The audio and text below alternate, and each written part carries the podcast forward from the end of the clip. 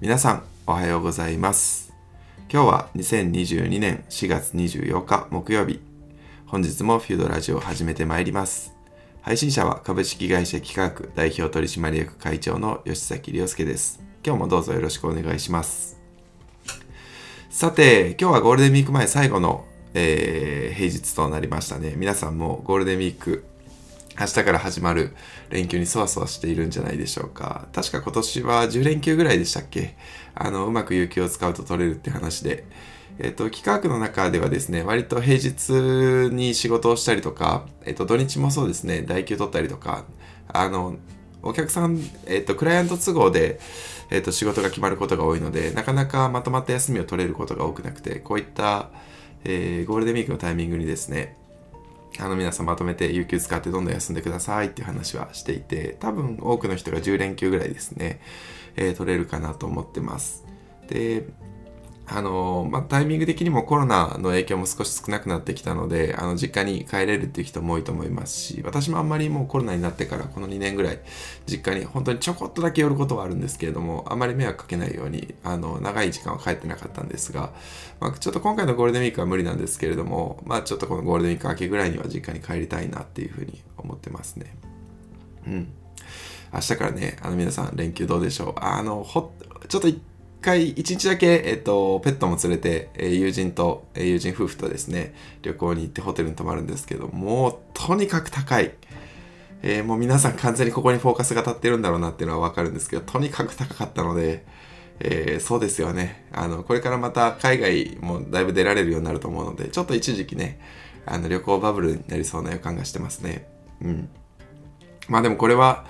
えっ、ー、と、旅行業界、旅行に関連するあの産業の方にとっては、あの、だいぶ長い辛い時間だったと思うので、今ぐらいとにかくたくさん儲けさせてあげてほしいなっていうの思いますし、あの、確かに一時期で見ると高いんですけど、いやいや、こんなの、あの、この日が来る前2年間待ってる人たちからすると全然払った、あの、払ってももちろん問題ないって思ってるので、あの、皆さんぜひ、えー、まあ、コロナの感染拡大に気をつけた中でたくさんですねあの消費を促していくっていうのもあのいいんじゃないでしょうか。やっぱり経済回してなんぼっていうこの議論がありましたよね。医療崩壊医療崩壊を防ぐレベルで、えー、ちゃんとこう感染対策をするっていうところと、えー、その一方でそれやりすぎてしまうと経済が回らないっていうこのバランスをとっていきましょうって話で、あのずっと議論が続いていたと思いますのででそういった中で今は、え経済回していきましょうっていうフェーズにそろそろ入れるところですので皆さんあの旅行ですね行ってみてください。はい。じゃあ、えっと、今日のテーマは、えー、起業して一番欲しかった存在ということで、えっと、これまでにもすでに話したことがある、ちょっと軽く触れたことはあるんですけれども、このタイミングで、えー、ゴールデンウィークに入る前にですね、まあ、特にフードのメンバーに、えー、含めてお伝えしたかったりとかそれからゴールデンウィークに入る前にこのラジオを聞いて起業であったりとか新規事業したいなって思ってる人にとって何かこう考える機会になればなと思って、えー、今日のテーマを選びました。起業して一番欲しかった存在。はい。でまず,、えーと、まず最初に結論からお伝えすると、えー、私が起業して一番欲しかった存在は損得のない仲間でした。損得のない仲間。はい。やっぱりこう、まあ、特に社会人になってから起業される方が多いと思うんですけれども、えっと、社会人になってから出会う人っていうのは、まあ、少なからずその会社で関係性を持っていたりとかするので、えー、まあ少なからず損得があるんですよね。あのこの人と一緒に仕事をすると得しそうだからこの人のもとで働きたいとかこの人と一緒に働くとちょっと負けず食らっちゃうから、えー、と一緒に働きたくないとかそういうのって絶対あるじゃないですか。でやっぱりそういう損得をベースに物事を見てるわけなんですね、まあ、もちろんこれは学生時代でもまあ全くないかって言われたらそういうわけじゃないんですけれども少なからずその学生時代の付き合いっていうのはあんまりこう一緒に仕事をするとかそういうのって少なかったと思うので、まあ、損得というよりはあの人の好き嫌いとかですねその気のあの相性の良し悪しとかで、えー、付き合いが決まってきていたかと思うんですけれどもあの仕事になると私もそうなんですけれどもえっ、ー、とまあ好き嫌いとかも当然あるんですけれども相性とかもただそれも大事ですがやっぱりそのそこをそんなに気にならない範囲であればえっと、友達にはならないだろうけれども、ビジネスパートナーとしてはいいなっていう人っているじゃないですか。プライベートでは全然合わないけれどもあの仕事を一緒にすると全然それは成立するっていう人っていると思うんですよね。なんでそういう人とこう出会っていって、仕事をしていく、まあ、ビジネスパートナーっていう言い方が多分一番分かりやすいと思うんですけれども。でそのビジネスパートナーって言い方は後ろ側にはおそらく損得を大きく含んでいるってことですね。人の相性の良し悪しとか好き嫌いとかはまあまああの最低限クリアしていれば OK という感じなんですけど逆に言うと、えっと、友人とかはあのその仕事の良し悪しとかはそういうのが逆に最低限になって人としての良し悪し相性の良し悪しっていうのがどっちかっていうとそっちが大きくなって、えー、友人ってとか仲間って決まってくるわけなんですよね。なんでそのえっとまあ、会社起業しますって言って私も起業してみてやっぱりこう、えっと、みんな応援してくれるんですよね頑張ってねとかかっこいいねとか言ってくれるんですけれどもやっぱりそこで一旦あの縁は切れちゃいますえっと、よくその起業する前に持ってる人脈を持っていこうとする人がいるんですけれどもやっぱりあのその起業する時にその個人としての魅力があれば当然その個人としての単体で見た時の市場価値が高ければ意外とその人って同じように、えっと、その起業しても仕事を発注してくれたりとか関係性を持ったりしてくれるんですけれども、えー、大体はその人の後ろ側にある会社というブランドですね。こっちに魅力を感じてる人が多いので、あのそういった人はその会社っていうブランドが切れちゃうとあのその人の個人の価値よりも高かった会社のブランドの方を見ていたのでそうなると、えー、あなたとはまあ別に付き合う必要はないですよね。あの別に会社あのそういう関係性っていうのは別に選んだらいいものなのでよりいい方を選ぶじゃないですか。当たり前なんですけど。でそうなると会社この人の後ろ側にあるあの会社っていうものブランドっていうものがなくなるとその人とは付き合わないっていう選択を取る人も多くいます。これはなんかその損得感情で生きてるなっていうそんなまあなんかそんなになんかいい人悪い人とかじゃなくて、まあ、割と自然な行動なのかなって思ってます。私が起業した時もこう縁が切れたというか、まあ、その後連絡はもうしなくなった人がたくさんいたんですけれどもそれっていうのはあのその人たちが嫌い私のことを嫌いになったからとかそういうわけじゃなくて単純にやっぱり合理的な行動としてえー、まあそん、まああんまりこう得のなさそうな人だったら付き合わなくてもいいなって思うじゃないですか。私も思うタイプなのですごくわかります。なので別に私はそういう人たちを恨んでいるわけではなくて、で、だからこそ、あ、なるほど。私っていうのは市場価値っていうのはこのブランドっていうものについていただけであって私についていたわけではなかったんだっていうふうに改めて認識する機会でしたしあの別にそれを恨むこともなかったです。ただその後ですねまたちょっとこう企画っていうふうに名前が売れてくると,、えー、と声をかけていただけることがあってあなるほどこれもまたブランドを見てきていただいているのかな。でもまあそんなうがった見方してしまったらあの付き合い方が難しくなるので、まあ、帰ってきてくれた人にはありがとうって伝えようと思ってまあ割り切ってはいるんですけれども。まあでも内心ちょっとそのまあえっと、ブランドのない時期の自分に声をかけてくれる人と声をかけてくれなかった人には少し一線を引くようにはしている自分がいます。なんで、あのー、やっぱりそういう時にですね、声をかけてくれた人とか、まあ、苦労、苦楽を共にしてくれた人っていうのは、やっぱり、あのー、将来長くですね、おそらくこれから先、えー、いろんなシチュエーションがあっても、自分と一緒に歩んでくれるんだろうなとか、自分と一緒に、この一生この人たちと一緒に過ごすんだろうなっていうのはちょっと思ったりします。で、じゃあやっぱりその損得のない仲間の見つけ方って一番簡単なのは、その学生時代の友人なんですよね。えー、小中高大ですね。で学生時代っていうのは先ほどお伝えしているように、まあ、友情でつながっていたりしてそのそもそも仕事の損得とかではなかったりするのでそういった意味では、えっと、友人を大切にするっていうのは、まあ、これもちょっと前にお伝えしていたんですけどもすごく大切なことだと思ってますその成功したとしてもえっと、成功した時に一緒にいてくれる人はいいんですけれども、その失敗した時にも一緒にいてくれる人が大事だなと思っていて、成功してる時はなんかそういう人をバンバン切っていくんですよね。なんか俺は成功してるからもうそれでいいんだって思うんですけど、私もコロナになってやっぱり分かりました。あの、ちょっとこう、うわこれ結構厳しいなっていうシチュエーションになった時にそれでもやっぱり一緒にいてくれる人かそうじゃない人かって分かれてきたりしたんですけれども、えーと、地元の友達に関しては正直何もそこは変化なしっていう感じでしたねだって私がその起業してるかどうかなんて彼らにとっては何のあの興味の対象ではないので。でそういう人の方がやっぱりあのうまくいってない時付き合いやすくてあのこういう人を大切にしようって思いました。あのうまくいってる時は話の通じない人たちだなみたいな思ったかもしれないんですけれども。だからそれはやっぱりあのこの間友達にも言われたんですけどうまくいってる時だけを見て行動しない方がいいよって話をされたんですよね。それはうまくいってる時はその行動でいいよって話を受けたんですけどうまくいってない時に同じ行動が取れるかどうかここもフォーカス当ててみた方がいいよって話をはい。友達からもらいましたでそういう意味で学生時代の友人っていうのは損得のない仲間にかなり近い存在なんですけどただ一個だけ難しいのがあの損得はないんですけどでもやっぱりその、まあ、最後助けてくれるかもしれないんですけどやっぱり起業家としてその今これから頑張っていく中ででもなんかその起業って何とかあのなんでそんなリスク取るのとかそういうこと言われちゃったらなんかちょっとそれはそれで何とも言えないですよね友人ではある一方で。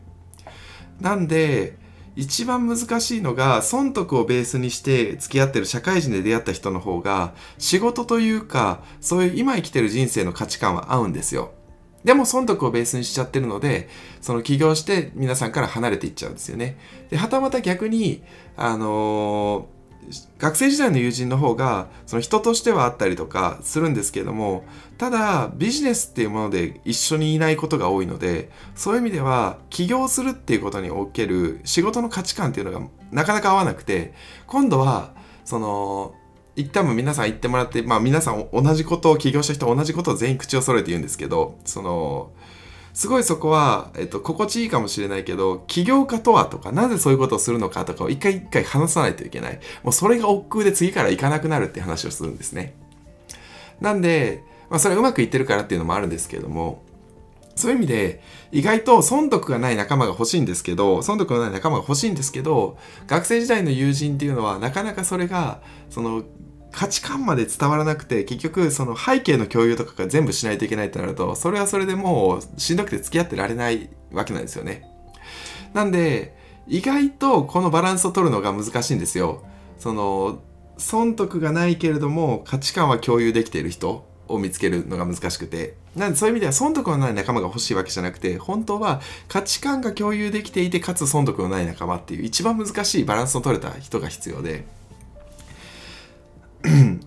で、やっぱりそういう存在が欲しかったんですよね。で、私はそれをどこに見つけたかっていうと、ちょっとその起業家仲間で同じぐらいのタイミングで起業した人たちで、あのー、羊の会っていうよくこう、ジンギスカンを一緒に食べに行く友達がいるんですけれども、その人たちが私にとっての起業家仲間であり、損得のない関係です。えっと、みんな結構うまくいっていて起業していて、で、今もう5、6年経つので、結構な大きさで、ファイナンスも結構うまくいっていて、あの、数億調達したりとか、それこそ MA であの売却したりとか、もうそういう人が出てきてる回なんですけれども、まあ、えっと、5、6人ぐらいですね、いつも。で、正直、未だに、あんまりその人たちの会社が何をやってるかよく分かってないです。で、起業家であることは知ってますし、Facebook で繋がってるので、もちろんその、どういうことをやってるかなって軽くは知ってるんですけど、正直あんまり相手の会社が何をやっていてとか、そういうなんか事業の相談することとかあんまないです。あ多分、あの、相手も私の会社が何してるかあんま知らないと思います。で、それでいいんですよ。それぐらいでよくて、なんか起業家という共通項がありながらその苦労ポイントは共通しながらでも別に事業の話を相談したくてその人たちと一緒に集まってるわけじゃなくてなんかそのその時その時で今社員がこうこうこうで、えー、こういうこと苦労してるんだよねみたいなあるあるあるあるみたいなやっぱりそうなの？みたいなやっぱりこういう苦労話って外に出てこないのであの他の人も苦労してるんだなと思うとすごく気持ちが楽になるんですよね。でそういったその仲間っていうのは唯一その56人だけあの私の周りでいるんですけれどもあのやっぱりそういう人たちとの出会いっていうのがその仕事をアップグレードしてくれたってことはほとんどないんですけど前はその心の火が消える可能性をだいぶ減らしてくれてるんですよね。起業って、あのー、これも、えっと、すでにお伝えしていたことだったんですけれども、あのー、シャープさんで心の整え方っていうところで話してるので、その心の日っていう話があるんですけれども、やっぱり起業を辞めるとき、起業家を辞めるときっていうのは心の火が消えたときであって、なんかやっぱり心の火が消えていない間は、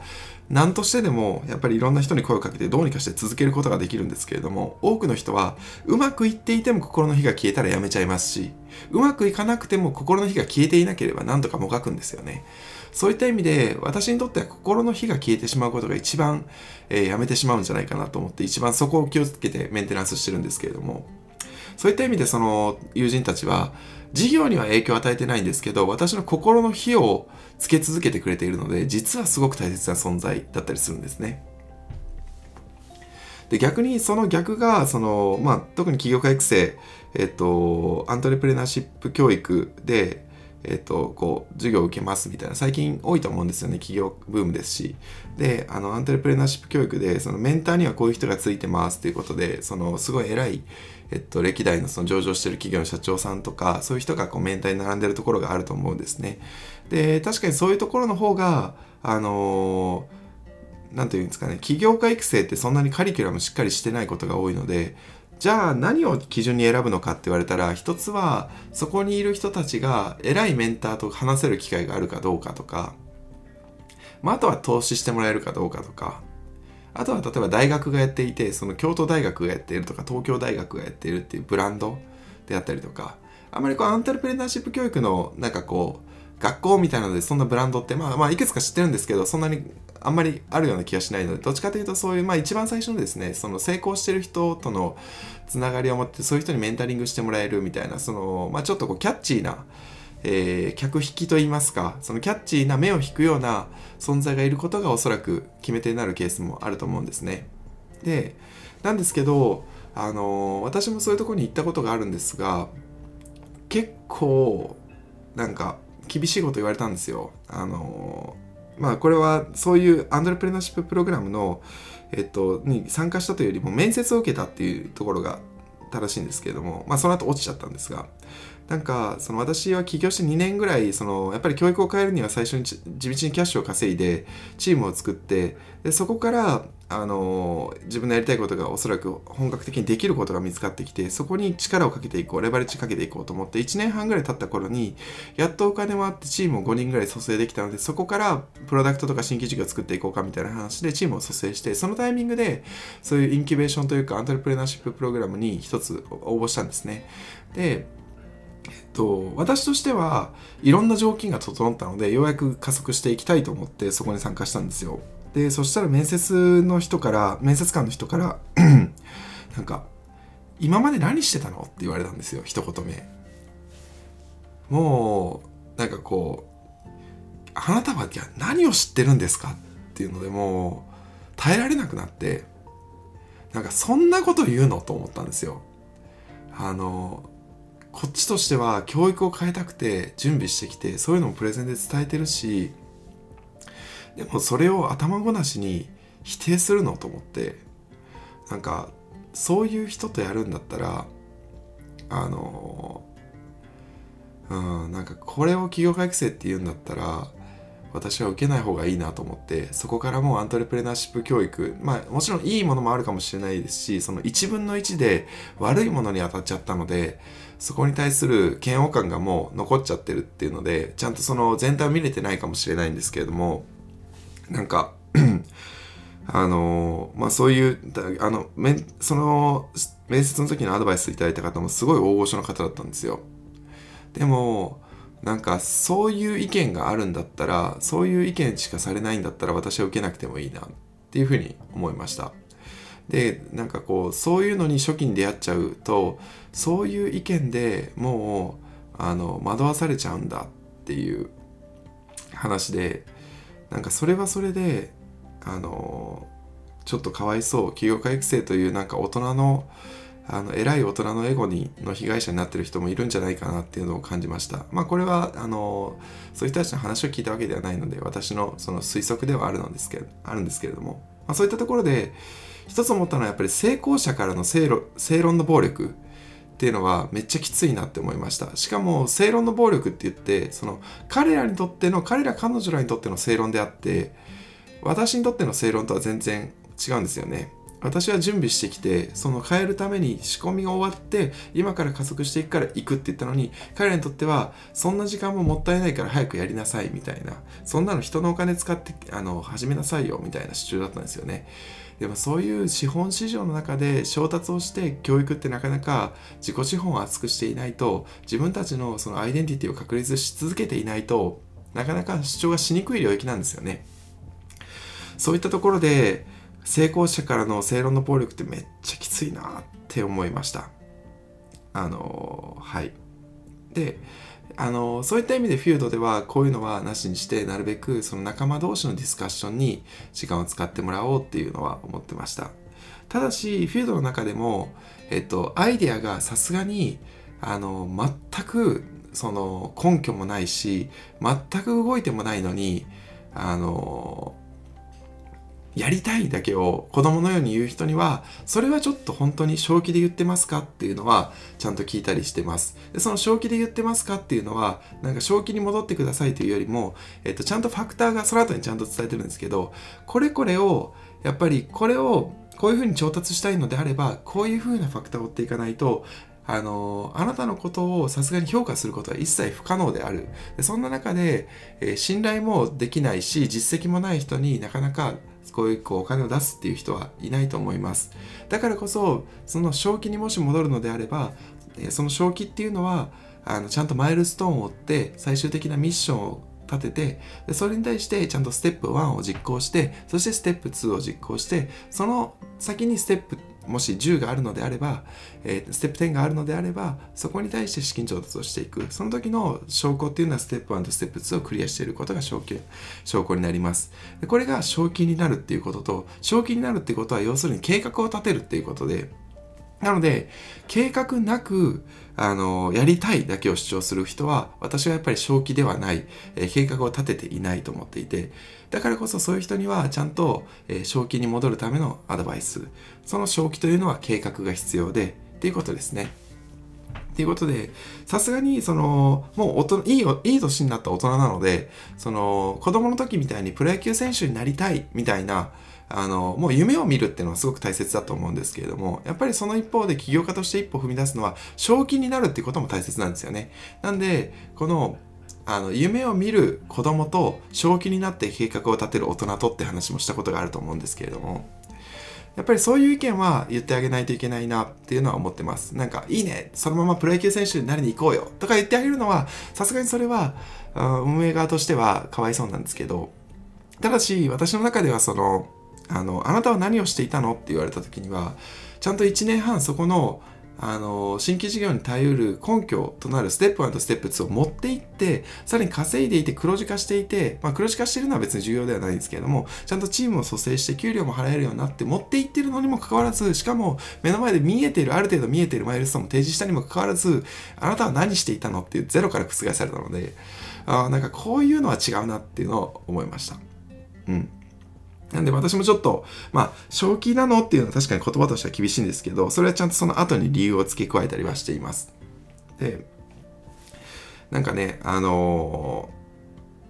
まあ、ものの、まあ結局ものは言いようなんですけれども、少なからず、えっ、ー、と、やっていない人にはちゃんとこういうふうにやるべきだっていうふうにさちゃんちゃんと一歩目を作ってあげるべきなんですけど、まあ、ある程度進み始めた人には、もうなんか大人がとやかく言う必要はないんだろうなっていうのはちょっと思ったりしているところですね。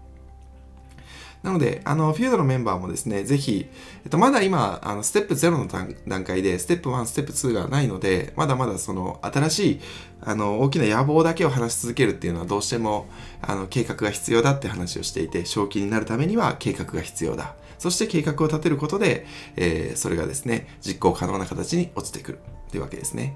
あの気を保つってことですよね。ちゃんとそのそこに対して実現可能にするためには計画が必要で、そこに対して正気になっていくってことですよね。真面目に向き合っていく。え、これをですね、ぜひ皆さんあの気をつけていただきたいですし、あのこうしていく人にはやっぱり道は開けていくんじゃないかなっていうふうに思ってます。で、フュードではそういった意味でその成功者からの正論の暴力っていうのは、まあ特に私も言っちゃうんですよね、やっぱり。あの私はまだまだ成功者ではないんですけど、そのフィールドのメンバーから見ると、やっぱり私の言っていることをあのこうあのランチをですね定期的にあの行ってるので分かるんですけど私の言ってることをみんなメモしちゃうんですよね。でメモしてもらうことはすごく素晴らしいことでありがたいんですけれどもやっぱりそこで大切なのはでもそれ吉崎が言ってることは1分の1であってその自分のケースに当てはまるか否か分からないっていうようなけれどもまあ経験している人なので比較的そのあの、成功してるというか、まあ合ってる確率は高いであろうみたいな風に思ってあの書いてもらったらいいんですけど、それを思考停止して、これがもう、あの、成功への道だみたいな風にあの思うと、それは違ったりするので、あの、気をつけてほしいんですが、やっぱり、あの、経験者っていうのは苦労してるので、話に重みが出てしまうんですよ。良くも悪くも。なんで、聞いてる側は思考停止でそれを受け止めてしまうんですよね。で、まあ、そういうふうに人を説得する力がついてきてるので、逆に、う、あの、思考停止させて、受け止めさせるような話し方もできるようにはなってしまってるんですけれども、あの、経験者からのアドバイス。私もそうです。えっ、ー、と、やっぱりこう、これまで過去の、あの、経経営者の方々、私の大先輩の方々に会いに行った時には、どれだけ自分自身が経験を経ていたとしても、それ以上の経験を持ってる方々なので、もう話を聞くと全部聞いちゃいますよね。なんかこう、嬉しくて。で、なんか、ああ、いい話聞けた。ありがとうございました。っていつも言うんですけど、もうそこには、それが、その情報が正しいか否かなんて、あの、思考してる余裕がないんですよね。もうそこの情報を受け止めきるのがいっぱいだし、もうなんならそれを思考停止せず、思考停止させて100%全力で受け入れた方が気持ちいいだ、気持ちいいもんだと思って受け入れてるんですね。で、まあそれはそれで気持ちいいんですけれども、やっぱりそういう話ばっかり受け入れ続けて成功するんだったらそれでいいんですけどやっぱりそうじゃないんですよね。その大学の授業であの大学の先生ってみんな偉い人でみんな成功者で、まあ、あのアカデミアの世界では。そういう人たちの話を聞き入れ続けたからって成功したわけじゃないじゃないですか社会人として。やっぱりあの皆さんを成長させたのって、まあ、そういう偉い人の刺激はあるとは思うんですけどでも刺激っていうのはおそらく2割ぐらいで8割ぐらいは身の回りにいる人たちと切磋琢磨が成長を生んだと思うんですよねなんで刺激も必要な一方で、えー刺激はもう本当のちょっとでよくて、本当スパイスぐらいですね。よくて、8割ぐらいはやっぱり皆さんの周りにいた人との切磋琢磨、その人たちとの、えー、一緒に生きる生活ですね。これが皆さんの今を作っているわけなんですよね。なので、その成功者の話ばっかり聞き入れてもよくなくて、そういった意味では、その正論の暴力、成功者からの正論の暴力っていうのもありましたけども、そのそれを目当てに行ってしまうと、それが10割になっちゃうんですよね。授業、偉い人からの授業を受けたりとか、偉い人のメンタリングを受けるのが10割のアントレプレナーシップ教育っていうのは、それはやっぱり違うんじゃないですかと思っていて、8割ぐらいはやっぱり、その刺激は大切なんですけど、やっぱ8割はその同じフェーズの人たちの切磋琢磨。これがあるからこそ、心理的にも安全性が保たれたりとか、これがあるからこそ、相手が自分と同じレベルだからこそディスカッションしようと思えるわけなんですよ。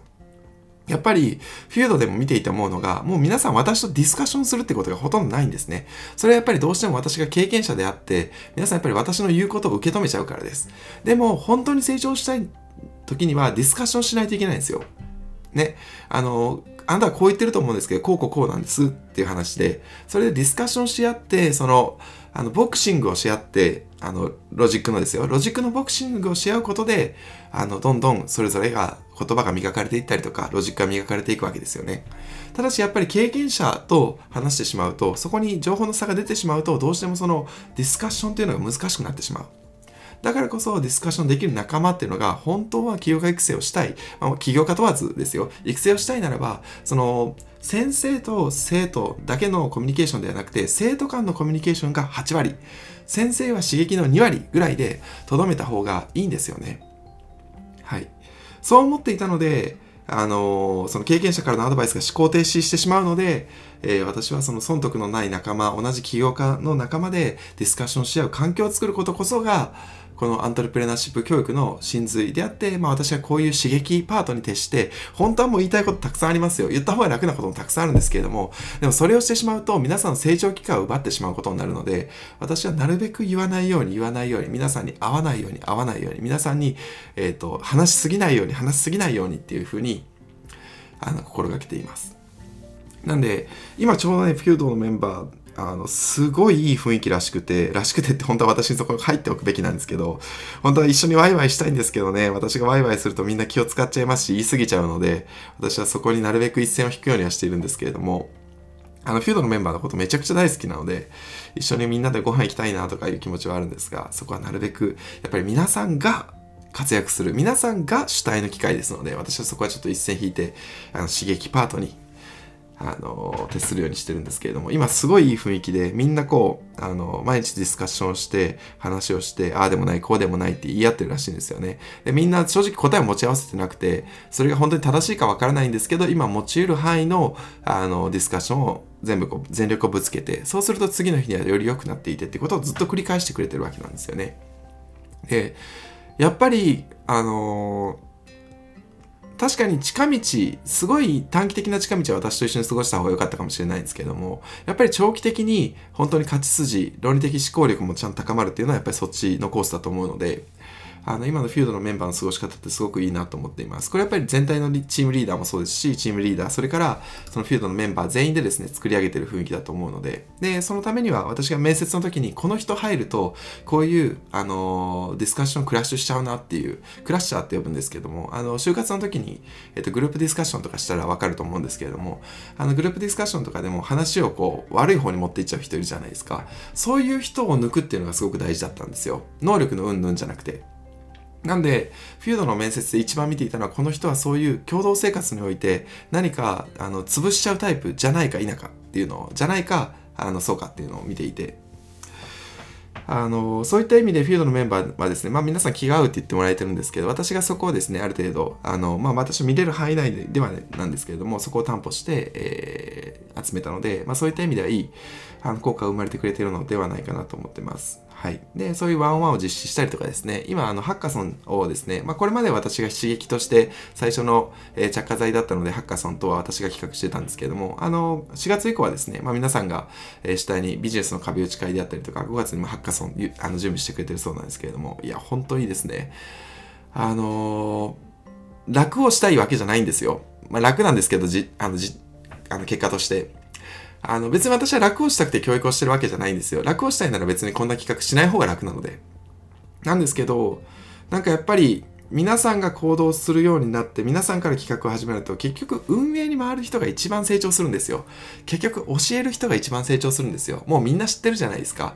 もし本当につながりを作りたいんだったら運営側に回った方が人脈ってできるんですよ。参加するより。私はこれ心がけてるんですけど、あの、参加者は所詮参加者としてしか見てもらえないんですけど、運営側に回ることができたら、運営者として、その登壇する人たちと密に話ができるんですよ。そのよく、あの、前室って言われるような、あの、楽屋での話ができるんですよ。もう楽屋での話、濃いんですよ、これが。めっちゃ盛り上がるんですよね。なんで、あの、パネルディスカッションとか皆さん、あの、参加者側で面白いと思ってもらってるかもしれないですけど、その10倍は面白い話が楽屋であるんですよね。で、そこに参加できていると仲間にしてもらえて、Facebook でより密につながれてとかで、結局やっぱり運営側に回るかとか、教える側に回るかとかが、本当に成長したりとか、いい人脈を作ったりとかするポイントなんですよね。なんで、なんかそれを私がしてしまうと、結局教える権利って話もあったと思うんですけれども、まあ私がそれは、えっと、教えない教育っていうあのラジオで話してるんですが、教える権利を奪ってしまうと、結局そういった意味で、本当のその自立したあの人間になるということが、自立した成長っていうのが難しくなるので、えー、そういったところはですね、あの、私が最初にこういう風にするといいよっていうので、その、あの、ファーストペンギンとして私がそういう姿をですね、背中で見せてきたんですけれども、それが今もう背中で見せなくてもどんどんみんなが走り始めてくれたおかげで、え、今そういった企画がどんどん自発的に動くようになってきました。いや、本当にね、これがもう教育者冥利に尽きるというか、あの、やっててよかったな。で、結局楽になったので、まあ、また新しい企画とか、新しい仕込みができて、それがいいスパイラルに入ってるんで、いい循環に入ってるんですけれども、あのフィードの皆さん、あの、結果的に今、私めちゃくちゃ楽しちゃってるので、これはごめんなさいではなくて、ありがとうございます。あの、皆さんのおかげで、今こういうふうに運営とはどうしていくべきかっていうのをすごく考えられる時間を持ってていますし、あの、で、結果それが皆さん、そっちの方がいいっていう話ですよね。あの、運営ができる方が結局成長するので。うん。なんで、あの、ありがとうございますっていうすごく私も感謝してますし、皆さんにとってもいいと思ってるので、今のこのスタイルでこれからも、あの、より良い姿を追求していきたいなと思ってます。で、これなんですけれども、この、それぞれが自身の役割を考えて行動してるってことがすごく本当に良くて、それが組織の成長にもなりますし、個人の成長にもなる。でこのヒントは企画の社員の成長だったんですよね、もともと。あの、最初からこういう風にしたらいいなと思ったわけじゃなくて、あの、企画の社員は、あの、すごく成長します。えっ、ー、と、これはちょっと、えっ、ー、と、あの、自画自賛でもあるので、だいぶこう、えっ、ー、と、親バカバイアスが入ってるんですけれども、えっと、すごく成長していて、で、それは、えの、あの、受講生に対して、えっと、教えるっていう機会が多かったりとかするっていうのが、まあまあ、これが答えなんですけれども、やっぱり、その受講生も成長してほしいなと思ってるので、我々は教育をめちゃくちゃ頑張るんですね。こうなってほしい。あなたたちこうしたいっていうふうに、この受講生に対して伝える。なんで、本当は受講生が一番成長していてほしいんですけれども、やっぱり、教育者の方が圧倒的に成長するんですよ。その責任感であったりとか、プレッシャーであったりとか、それから相手のために思う幸せな気持ち、やっぱり相手のために行動するって幸福度がすごい高いので、より頑張りたいと思うんですよね。でそれでありがとうって言ってもらえることってすごく嬉しいので、それがトリガーになってどんどん成長していくんですよ。なんで、やっぱり教育者側がすごい成長しやすい環境なんですよね。今やってみて思うんですけど。で、実際にその教育者側って、その企画のあの研修って、ほとんどカリキュラムとか何もなくて、あの、まあ、一応そのこれやってね、みたいな、今はだいぶ整ってきたので、今これやってねっていうルートがあるんですけれども、特にその最初ですね、初期のその創業して1年ぐらいの頃っていうのは、あの、本当に何もなかったんですよ。やっといて、みたいな。あの自分で好きな勉強しといて、で、これに真似やすといて、みたいな。で、メンターもほとんどいないですし、なんかそうなんですけど、結局そっちの方が成長したんですよね。で、なんかその時には一緒に切磋琢磨する仲間、同じように同期で入った人たちが、やべえ、やらなきゃと思って頑張っていたりとか、そういうのが刺激になったりとか、その横で働いてる社員がそれ以上に頑張っていたりとか、なんかそういうのを見て、みんなこう、やらなきゃと思って、結局みんな頑張ってきて、で、手取り足取り教えたかっていうと全くそういうわけじゃなくて、むしろ何も教えなかったっていう方が回答、答えだと思うんですよね。なので、まあ、あの、その中でやっぱりついていけなかったりとか、うまく質問ができなくて、そのまま、あの、入社できなかったりとか、そういう人もいるんですけれども、なんか、あの、やっぱり、そういう取捨選択もありつつ、でもやっぱり努力する人はまず機会としては平等に受け入れて、そこから努力するしないとか、うまくやっていく、やっていかないに応じてちゃんとそこでもう一段階、えっ、ー、と、選定をしていくわけですよね。で、これが、なんか本当の人の成長なんだっていうのを思って、で、そしてそし彼らが、あの、責任感を持って人に教えていく。そうするとさらに成長するわけなんですよね。なんで結局やっぱり人の運営側に回ったりとか、教える側に回る人ほど成長するっていうのが、やっぱり、あの、私の見てきた、え回答でだからこそ今度はその今までは受講生と生あの教育者っていうのパートを分けてたんですけどフィールドでは新しい試みでもあるのでかつ起業家ってあの自分でチャレンジする存在でしょ？自分で意思決定する存在でしょっていうのが分かってるのでそういう起業家の人にはもうあんまり教えない。もう自分たちでやっていくもんなんだよ。でその教えられる環境を自分が獲得できれば例えばリーダーになるっていうような権利を獲得できればそれは皆さんあのリーダーがやっぱり一番成長するんですよね。あのリーダーが人を成長させるんですけどそのリーダーが一番成長するんですよ結局。なので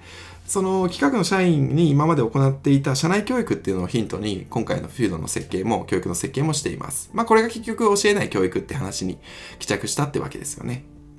はいなので企画のメンバーはですね、あの大変なんですけど最初入ってもらうのは、そこさえクリアできればもうすごい成果が出るんですよね、自画自賛なんですが。えー、はい。まあそういったところで、あの、教えないけ、教えない教育で教える権利を、あの、受講生側にも持ってきたいって思ったのは、その企画の社員みたいに、あの、みんななってほしいな、みんながこういういい循環が生まれて、みんなが勉強でき、あの、より成長していけるような環境を整えたいなと思って、フィールドではこういう環境を整えたというわけですね。はい。なので皆さん、ぜひ、え、これからもですね、教える権利、え、引っ張っていく権利ですね、運営する権利を獲得して、え、そっち側に回って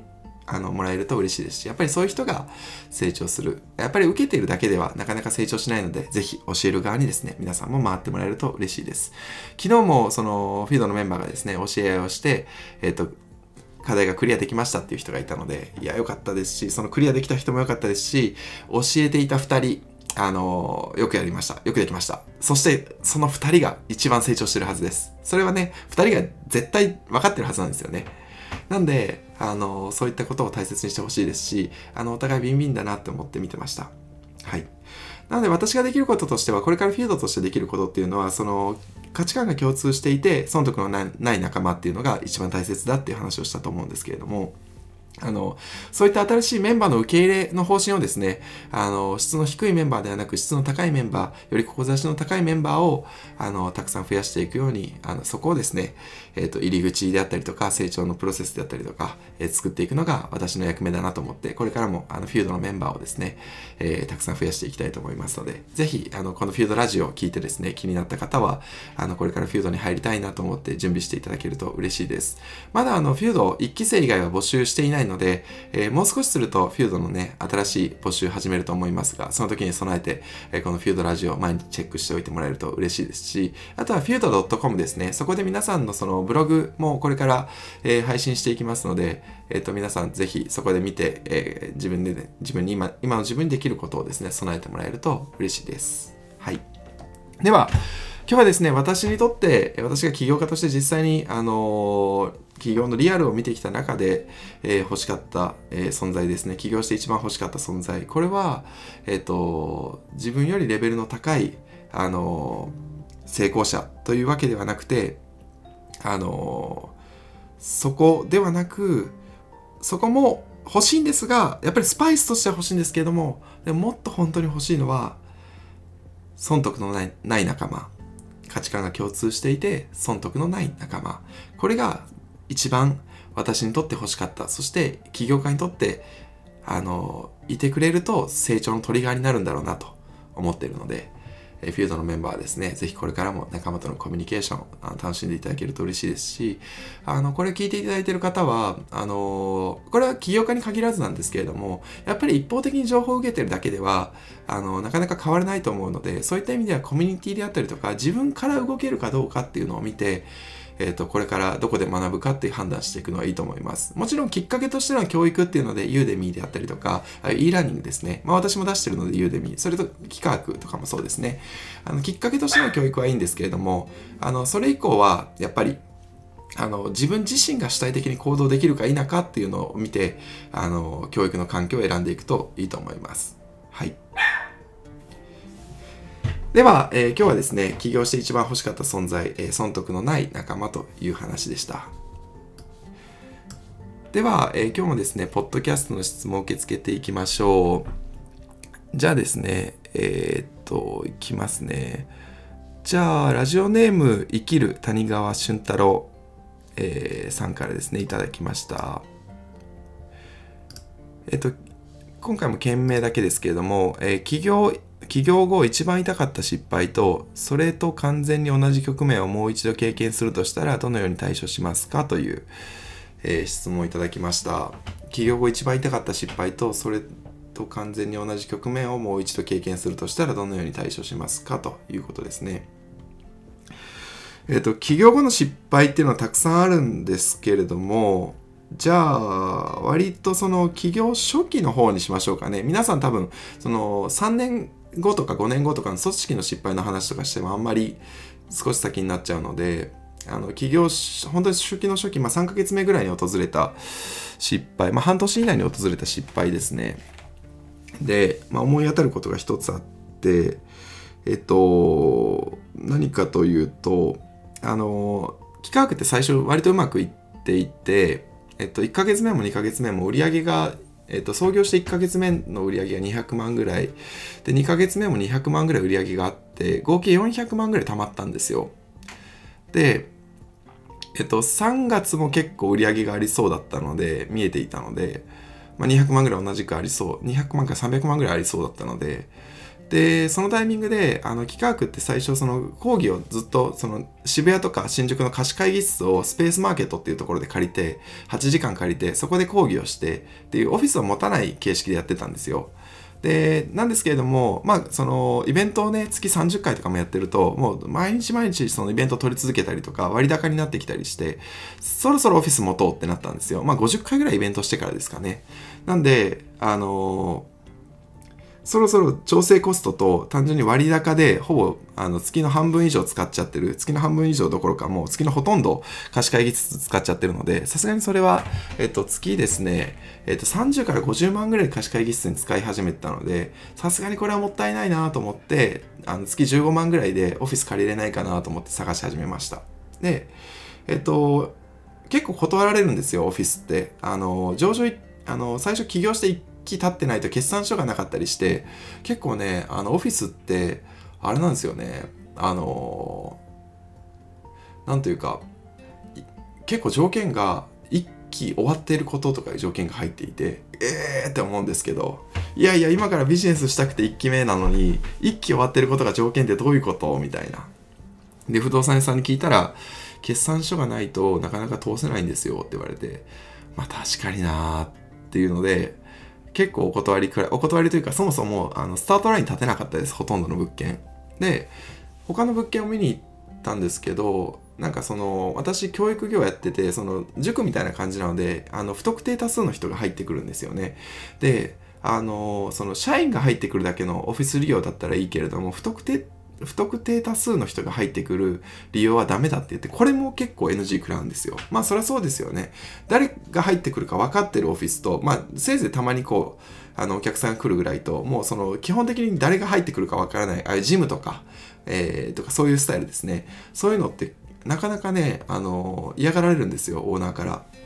なんでこれも NG 出て、えっと、2か1ヶ月ぐらいかかりました1ヶ月か2ヶ月ぐらい確かかけてオフィス探ししてました。オフィス探しとかそのオーナーさんに許可もらうまで結構時間かかってましたね同時並行で。で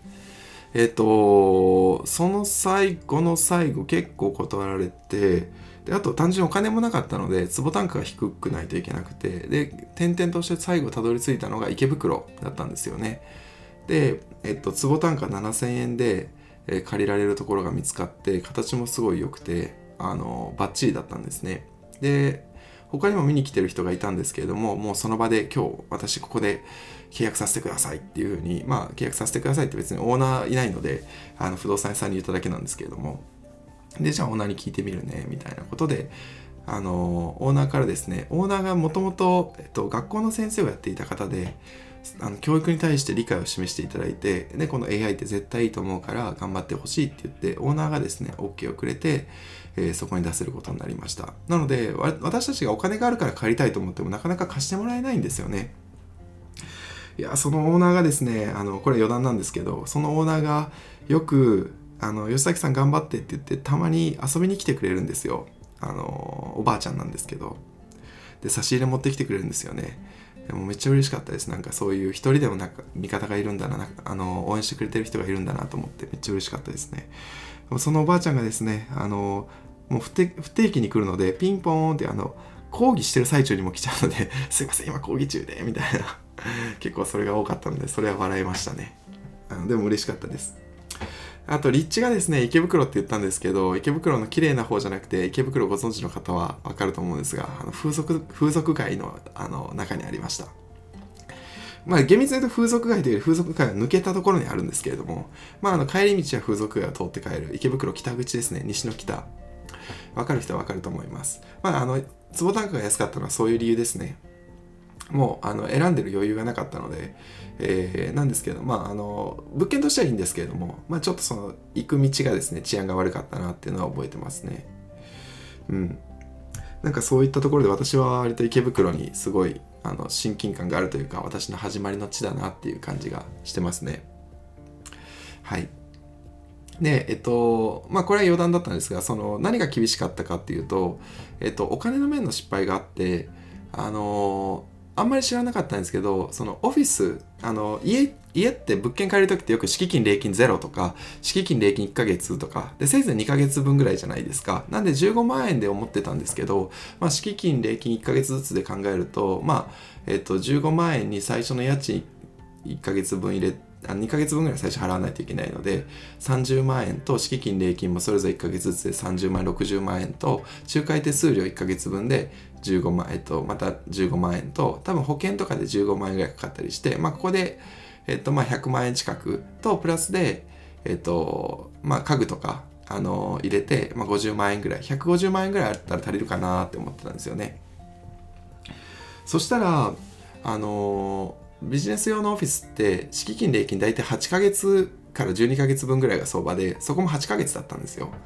その時点で敷金で、まあ、礼金いらないんですけど、敷金が8ヶ月で120万円。もちろんそれは後で返ってくるんですが、ただ、その時のキャッシュはスポッと抜けてしまって、これはちょっと、あの、税金対策とかも結構ね、問題なので、またこれは、詳しくは別の機会なんですけど、まあ、とにかくお金が手元にスポッと抜けてしまう、その保証金として取られてしまうんですよね。で、それに仲介手数料があったりとか、もろもろあって、で、そのタイミングで私が池袋に行くってこともあって、引っ越しを、え、ー、と、池袋の横の板橋って駅に引っ越したんですけど、それと同じように、そこで、あの、家を借りたっていうのもあったりして、その400万円のうちの300万円ぐらいがスポーンってなくなっちゃったんですよ。で、やばい、100万しかない、どうしよう、みたいな思いながら、まあまあ、100万あったらどうにでもなるか。で、別に、あの、ラジオでもすでに話してましたが、私はその最初の半年は役員報酬決めずに、で、1年ぐらいは役員報酬ほとんど入れてなかったので、あの、まあまあいいかと思って、まあ、100万あれば別に家賃、あと、あの、2ヶ月分ぐらいは払えるし、とか、思っていて、そのタイミングで、えっと、契約社員なんですけど、前の会社でちょっと知り合いだった人に入ってもらっていて、あの一応その今西くんが社員番号1番なんですけれどもそれは正社員の番号1番であって契約社員として1回知り合いが入ってもらっていたんですね。でその知り合いが、ねまあ、口説いてというか、まあ、あの入らないって言って入ってもらって1番目の社員ってなかなかどうやって口説いていいかもわからないっていうのがあって、まあ、はい、まあまあなんかその時仕事してなかったので入ってもらったんですけれどもなかなかこれが癖者でですねえっと遅刻をすごいするんですよねであのすごいプログラミングできるんですけど、遅刻をすごいするので、お願いだから遅刻はしないでほしいっていう話をしたんですよね。あの、こっちもテンション下がっちゃうからって言って。で、あの、そういったので、でも遅刻はめっちゃする。で、なんか、のあの話してると借金があってちょっと結構やばいみたいな話があっていくらあるのって聞いたら今とりあえず60万返さないといけないみたいな話でおお結構なんか牛島くんみたいな話だなと思いながらちょうど僕は手元にその言っていて100万円があったのでこれ出しちゃうとまずいよなと思いながらまあもうその1人目で来てくれた人だしと思って、えっと、じゃあ60万僕が立て替えるから会社で立て替えるしあのもうこういうことないようにねって言ってその人に60万貸して40万になりました手元。であのでその後4月が来るんですけどオフィスちょうどゴールデンウィーク明けから借りたりして4月ぐらいになるんですけどあの4月から5月にかけて。でその123と創業してから結構売り上げが200万200万300万って上がってきてたのであの順調に見えたんで4月からそういうオフィスを借りてこっからだと思ったんですけど4月からお客さんがピタッと入らなくなるんですよ。で4月5月と全然お客さんが入らなくて今まで20人とか入ったのが3人とかしか入らなくなってでその最小最高人数とかもクリアできなくなってあのその有料のイベント取り消したりして4月5月の売り上げがうん50万から100万あったかなかったぐらいまでになったんですよね。やばいと思ってそのあの社員で契約社員のこの給料も払わないといけないし家賃も払わないといけないし50万とか100万だったら赤字だなとかで赤字って別になんかその月だけで見るといいんですけど普通にもうキャッシュないぞみたいな。まあその3月に300万近く入ったのでそれがまあ最後のあの砦って感じだったんですけどやばいなと思いながらなんでだろうと思ったらあの研修業って大手企業がお金出してくれあのくれることが多いんですけど決算期で3月に予算調整で最後予算使い切らなきゃっていうのでじゃあ何に使う？まあ買うものもうないしそれだったらみんななんかセミナーとか受けてきてあのー、人への投資だと思ってその予算全部使い切ろうみたいなので123月が最後の予算調整で決算前の4月決算あの3月決算が3月締めが多いのでそういう予算調整に123でガーッと駆け込んで入ってきてたんですよ。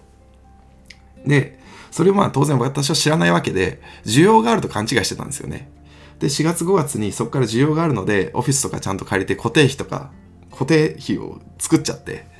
社員もあの契約社員なんですけど雇っちゃってとか、なっちゃって、で、やばいってなったのが、あの一番最初の、えっ、ー、と、失敗というか、やばいって感じでした。で、その後、マイクロソフトから声をかけていただいて、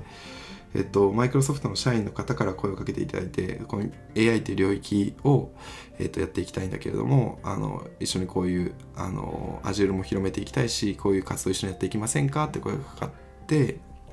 で、えっと、私はそのマイクロソフトの人が声をかけてくれるなんて、まずこんなちっちゃい規模ではありえないと思ったので、最初1回目はその問い合わせを無視したんですよ。まあいろんな人に声かけてる中の一つだなと思って。そしたら Facebook からまたもう一回同じメッセージでもう一回来たんですよ。おおまあなんかやっぱ人って2回送るのってやっぱりそれなりに理由があるじゃないですか。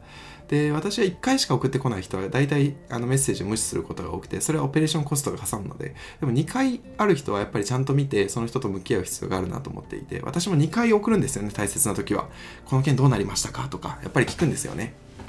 なんで2回送ってくる人にはやっぱり、あのー、何かこう縁を感じていてで分かりましたただそれでもやっぱり石橋を叩かないとマイクロソフトなんて大きな組織と私のその1人、まあ、契約社員1人もう1人の、まあ、2人の池袋のその風俗街抜けたところにあるオフィスにあるような会社では絶対に足元を見られちゃうなと思ったので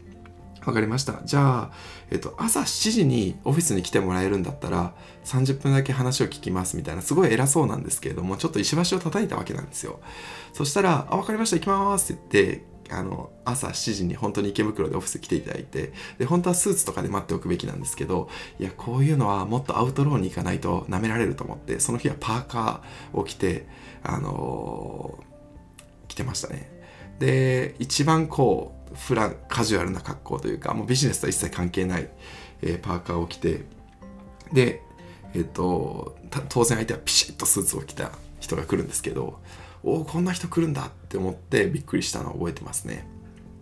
でそれがその後マイクロソフトで、えー、と二人三脚で一緒に進めていくことになる方なんですけれどもでその方お話を聞いてみると,、えー、と新規事業部隊になってで AI とかディープラーニングを進めていきたくて、ディープラーニングラボっていうものを立ち上げていてそういう今度はそれを教える教育企業を探してるんですっていう話で。で実は私も京都大学出身でみたいなあの話になって、あ、そうなんですねって、そこで意気投合ですね。あの、ここまで来ていただいた上に、あの、人としても意気投合、かつ感性もすごくあって、やっぱりこう、大手企業ってなかなか、その、まあ、やっぱり確認確認確認とかそういうのがあると思ったんですけど、その人はもうすぐにパパッとその新規事業部隊を任されてるし、すぐゴーサイン出るよ、みたいな話で、じゃあ次ちょっとセンター長に会ってほしいので、あの、マイクロソフトのこの教育をやってる、えっと、その教、あの、教室を、マイクロソフトの教室使ってもいいよって言ってくれたので、まあ、オフィス借りたばっかりなんですけど、マイクロロソフトの中にあるオフィスなんて30階のあの品川駅の真ん中に真ん前にあるこんないい立地を使えるなんて思ってもみなかったのでただその教育機関のセンター長にだけ挨拶行ってその許可もらおうかみたいな話をしたので、まあ、センター長って聞いてたので次の機会にセンター長に会いに行ったんですけど、えー、センター長って聞いてたんですけど、執行役員の方でしたね、マイクロソフトの。もうこれも恩師なんですけれども、恩師というか恩人なんですが。で、その方と、その方も京都大学出身で、えー、意気投合して、えはい、あのそこから、えー、マイクロソフトとの、えー、アライアンスが始まってここでもう売り上げがガクンと下がったのがマイクロソフトのおかげで、えー、なんとか売り上げが立ってそれからプライシングもマイクロソフトと協業するということで値段もガンと上げることができてで月売上が200万とか300万その当時だと50万とか100万に減ったのがそこから5600万まで上がってっていうのでここでだいぶ、えっと、ブレイクスルーが起きました。はい。そんな感じでした。えっと、なんで、まあ、えっと、企業後痛か企業後一番痛かった失敗。あ、ちなみにそのマイクロソフトのその執行役員の方から、えっと、吉崎さん、あの、私毎年東京大学で授業を持ってるんだけれども、あの、これよかったら吉崎さん、あの、受け継ぎたいって言っていただいて、私、今、それで26歳で東京大学の非常勤講師になれているっていう背景があります。はい。なので本当にお世話になって私のその今のこのビジネスの基盤を作ってくださった方々だなと思ってます。で、えっと、そういったところで一番痛かった失敗っていうのはやっぱりお金のところですね。その、まあ、あの、需要っていうものがそもそも一定にあると思っていたっていうことがあって、それをベースにやっぱり、えっと、計画を立ててしまっていた。で、私がその事業計画立てなくて、あんま立てないですっていう話をしたのは、その季節性っていうものもあったりとかして、とか、その今見えている、例えば今月100万いけたから次150万いけるかって言われたら、やっぱりそこってそういうわけではないと思うので、やっぱり1年間ぐらいは計画というよりも実績が重要なのかなと思っていて、で、その1年間ぐらい見えてくると、大体どうなってくるか分かってくるので、そこからはやっぱり計画、予実を合わせていくっていうのが大事かなって思ってるので、なこういう経験からですね、あんまり事業計画、初期は立てないっていう話が出てきたりしています。で、あとはやっぱり、あの、お金、えっ、ー、と、人をやっぱりどこまで信頼していいかっていうところですよね。あの、まあ、お金貸しちゃったっていうところが、まあ、その後、その社員の子は、あの、遅刻しないでねって毎日言ってると、もう、あの、来なくなっちゃって、えっと、そのまま連絡もつかなくなっちゃって借金も踏み倒されちゃったんですけどもあのそうですねえっとまあ今は連絡取れるんですがまあちょっとあんまりこう私としてはそんなにコミュニケーション取りたくないんですけどなんかその人のことを信頼しちゃったっていうのがあの痛い経験をした理由なんだろうなと思っていて。でなんかこれはでも僕はあんまり反省はしてないです。そのやっぱりあの別に私が死ぬほどのことでもなかったのでなんかどっちかというと私はこれぐらいで人を信頼するのをやめるっていうことはないなと思ってます。まあただやっぱり一線引くラインとかはちょっとその後もね会社をしていく中で覚えてはきたんですけれども未だにあんまり変わってないですね。もし同じ場面で同じように私がもう一回今の知識を持ったとしてももう一回同じように企業1年目で同じようにあの残り手元100万円の中で60万円貸してって言われても多分貸すと思います。でなんかうまくいってくれたらなとかその人へのその指摘の仕方が悪かったからあの飛んじゃったけれどもあのもっとうまくちゃんと私がコミュニケーション取ってあげられたら飛ぶこともなかっただろうしその60万円も返してもらえたんじゃないかなっていうのは思っていてそういった意味でなんかその同じ局面がもう一度同じ局面をもう一度経験するとしても私は人を信頼するっていうことはやめないかなと思います。はいただまあもうちょっと理由を聞いたりとか、あのそういう貸すための理由を作ったりはしますよとか、あの最後退職金で落とすとか、その最後貸したはいいけれども、そのその後結局税金どこにつけるんだとかも結構大変だったので、そういうことはまあ知ってるんですけど、なんかこれを痛い目を見たからって言って人を信頼することをやめるっていうのはないですし、今で今でもなんかそれは変わってないです。あの自分で全部見ていないといけないからとかそういうわけはなくて昨日もあの社長の大崎君とミーティングしたんですけどなんかそのやっぱり人を信頼するってことは諦めたくなくてもしそういうの諦めちゃうとせっかくねあの人の可能性に投資している会社なのにあの人のなんかこう人を信頼するまあ真実は別にですよ。なんでこの真実よりも信頼をって言ってるのはその時真実がなかったのに信頼しちゃったからそういう私のあの反省も含めてるんですけどただやっぱりまあ真実ある程度やっぱり真実っていうものはもちろん前提にはしたいんですけど人を信頼するっていうことはうん諦めたくないですね。はい。なんであの企画のメンバーのことも信頼してもちろん裏切られることもありますしでもま確率論なので多くの人が裏切らなかったら僕はそれでいいと思います。まあ一人が例えば裏切るとなんかそれって日本の法律とか全部そうなんですけどあの一件でも悪いことがあるとそれを防ぐように作られていくじゃないですか。そしたら本当にその発生確率は1%ぐらいしかなかったもののことのために99%の人が不利益を被ることってあるじゃないですか。そういった意味でやっぱり人も同じで一回裏切られるとあの他の人に裏切られないようにやっぱり一線を引いちゃってあのほとんどの人が裏切ら裏切らないのにその人たちになんかちょっと悪い方向になんか裏切らないでねとか言っちゃうんですよね。でもそれはやっぱそうじゃなくて法律とかもそうなのでやっぱりまあ多少は裏切る発生確率は存在あるゼロではない。けれどもそれがあったからって他の人が裏切るわけではないのであのー、信じる人は信じる。ちゃんと。あのもう裏切られる前提で信じるとかじゃなくてもう裏切られるとかそういうのは一切なしで信じる。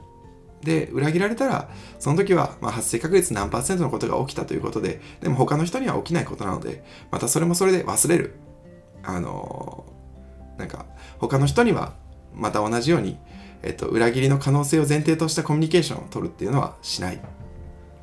あのでもただその発生確率1%のその1%何か見抜く手段みたいなのがあったらそれだけはちゃんとあの次改めて反省をするっていうことはあるんですけれども、まあ、そういったところでなんかこう回答としてあの回答できてるかわからないんですけれどももし同じ局面があったとしても私はもう一回、えー、たとえ100万円のあの手元の資金がなかったとしても60万円を貸すっていう選択は取りたいなって思います。まあ、希望的観測ですが。うん。はい。そんな感じです。あの、お金に関する失敗と、まあ、人を信頼して、まあ、1分の1で裏切られちゃったので、まあ、人間不信になったという失敗はありますが、その後でやった人はもっといい人たちばっかりだったので、やっぱり発生確率で物事を見ていっちゃ見ていったらいいんじゃないかなと思ってます。はい。じゃあ、えっと、今日はですね、企業が一番痛かった失敗と、それと完全に同じ局面をもう一度経験するとしたら、どのように対処しますかという質問をいただきましたので、回答いたしました。こちらで回答になっていると嬉しいです。はい。では、本日のフィードラジオ、えー、テーマは、起業して一番欲しかった存在、えー、価値観が共通する中で、えー、損得のない仲間という回答でした。え今日も楽しんでいただけたら嬉しいです。はい。また、あの、フィードもですね、えー、またもう少し先にはなると思うんですけれども、あの、フィードのメンバー募集をかけると思います。今もちらほらですね、あの、企業、淡路島で起業したいですっていう、あの、コメントをいいてる方もいるんですけれども、もう少ししたら、えー、アナウンスできるかと思います。まあちょっとこれが2、3ヶ月先になると思うんですけれども、もしかしたら半年先かもしれないんですが、はい。ぜひですね、えっ、と、フュードで、あの学びたい、フュードのこの仲間になりたいという方は、今のうちにですね、えー、自己検査していただけると嬉しいです。はい。それでは今日も聴いていただきありがとうございました。えー、本日もフュードラジオですね、楽しんでいただけると嬉しいです。ありがとうございました。良い一日を。